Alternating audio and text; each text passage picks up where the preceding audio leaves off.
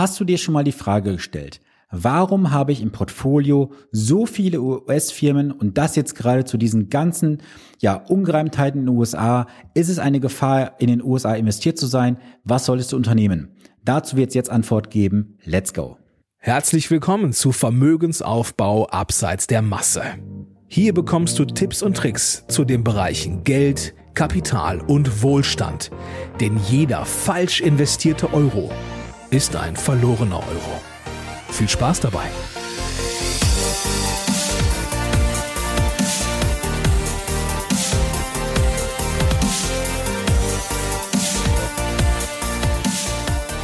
Hi, hier ist Sven, dein wirklich unabhängiger Finanzexperte, der dich in den Bereichen Vermögensaufbau, wie zum Beispiel für deinen Ruhestand, die Vermögenssicherung und die Vermögensstrukturierung begleitet ohne dass du Angst haben musst, irgendwelche Provisionen zu bezahlen, denn als echter Honorarberater ist dies ein Fremdwort für mich.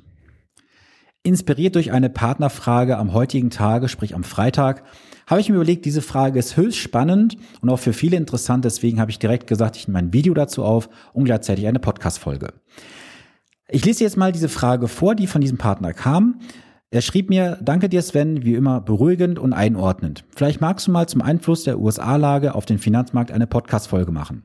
Ich persönlich zum Beispiel frage mich, wie kritisch es ist, in solchen Situationen in größeren US-Firmen beteiligt zu sein und diese im Portfolio zu haben. Musst du mir nicht persönlich erklären, kannst du gerne im Podcast machen.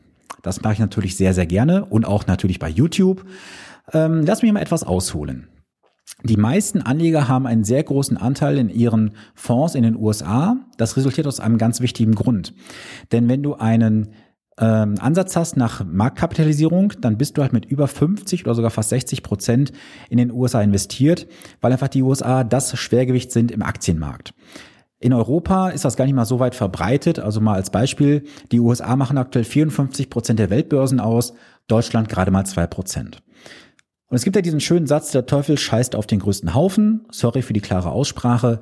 Aber das ist nun mal so, du musst auf den Größen, auf diesen großen Plätzen, wollte ich sagen, mitspielen, um überhaupt Renditen zu erwirtschaften. Jetzt kommen ja viele auf den Trichter und sagen, na ja, jetzt gerade diese politische Lage in den USA, dann auch diese großen Tech-Konzerne, macht das Sinn, hat das Risiko für mich? Und ich sage dir ganz offen meine Meinung dazu. Jetzt fängst du an, irgendwo persönliche Meinungen reinzubringen in einen funktionierenden Markt. Denn du musst im Kapitalmarkt vertrauen. Das weißt du, wenn du mich schon längere Zeit verfolgst, dass das mein Grundsatztenor ist. Wenn du jetzt eine Meinung reinbringst von dir und sagst, ach, ich gehe aus den USA raus, ist meine Frage direkt, wo willst du alternativ investieren? Auf dem Konto das Geld zu parken macht wenig Sinn. In, den, in Europa, naja, auch da ist gerade nicht so viel los. Also musst du doch irgendwo dort investieren, wo gerade die Unternehmen funktionieren. Und das ist in den USA. Denn schau mal, alle Unternehmen, die du vielleicht heute sogar konsumiert hast, wo sitzen die? Sitzen die jetzt in Unterhachingen? Sitzen die in Frankfurt? Wahrscheinlich nicht. Wahrscheinlich in den USA.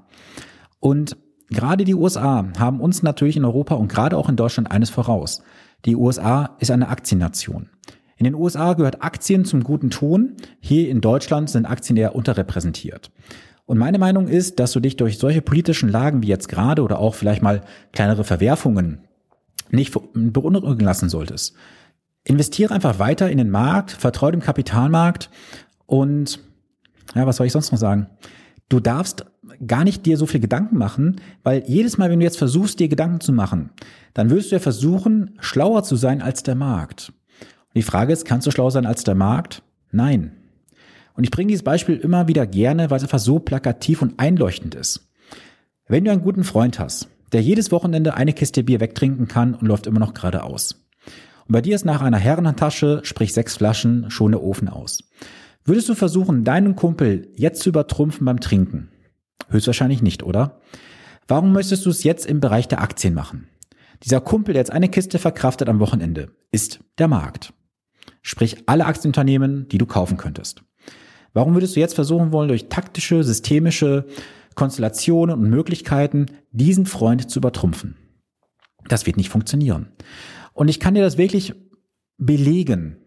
Es hat noch nie funktioniert auf lange Zeit, wenn du versuchst, den Markt zu schlagen.